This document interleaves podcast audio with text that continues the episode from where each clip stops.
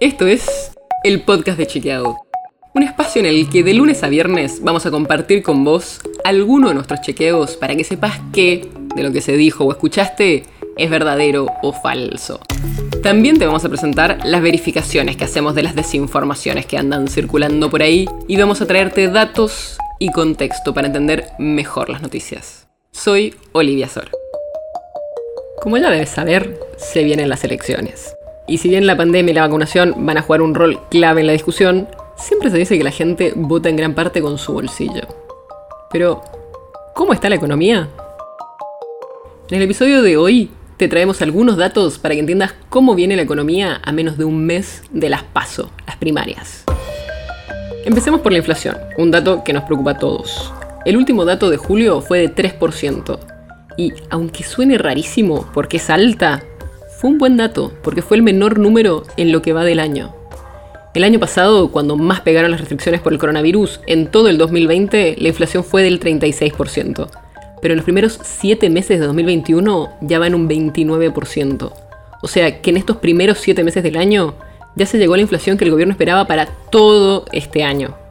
Y los economistas esperan que la inflación llegue al 48% al final de 2021. Y esta alta inflación claramente impacta en algo importantísimo para las elecciones, el salario real.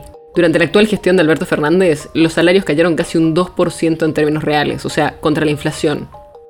Y para que tengas una idea, en los cuatro años de gestión de Macri cayeron un poco más de un 20%. O sea que el salario real viene golpeado desde hace varios años. Y estos datos oficiales del Ministerio de Trabajo solo miden los sueldos de trabajadores registrados.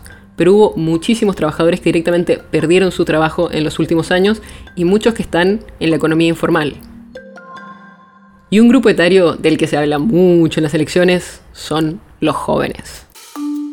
Si vemos el empleo joven, se registró una leve caída en 2021 en relación a 2019, y también cayó el número de jóvenes que buscan trabajo. Lo que sí se ve que está aumentando en comparación con los últimos años es la inversión en obra pública, que genera bastante trabajo. Por ejemplo, en la primera mitad del año se invirtió casi un 70% más de lo que se invirtió en 2019, el último año de Macri.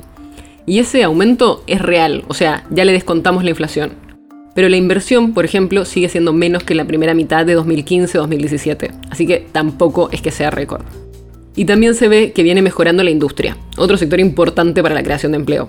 El uso de la capacidad instalada de la industria, o sea, cuántos están usando las máquinas, está levemente por encima de los niveles de antes de la pandemia.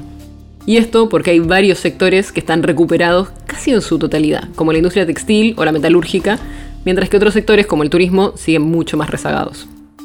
Así que ya sabes, ese fue un pequeño panorama de cómo está la economía de cara a estas elecciones que se vienen en algunas semanas. El episodio de hoy está basado en una nota de Reverso, el proyecto periodístico colaborativo que busca frenar la desinformación en estas elecciones de 2021. Si te interesa, podés seguirlo en redes sociales, búscalo como Reverso AR. El podcast de Chequeado es un podcast original de Chequeado, producido en colaboración con Posta. Si tienes una idea o algún tema del que te gustaría que hablemos en un próximo episodio, escribinos a podcast.chequeado.com. Y si te gustó este episodio, seguinos en Spotify o en tu app de podcast favorita y recomendanos a tus amigos.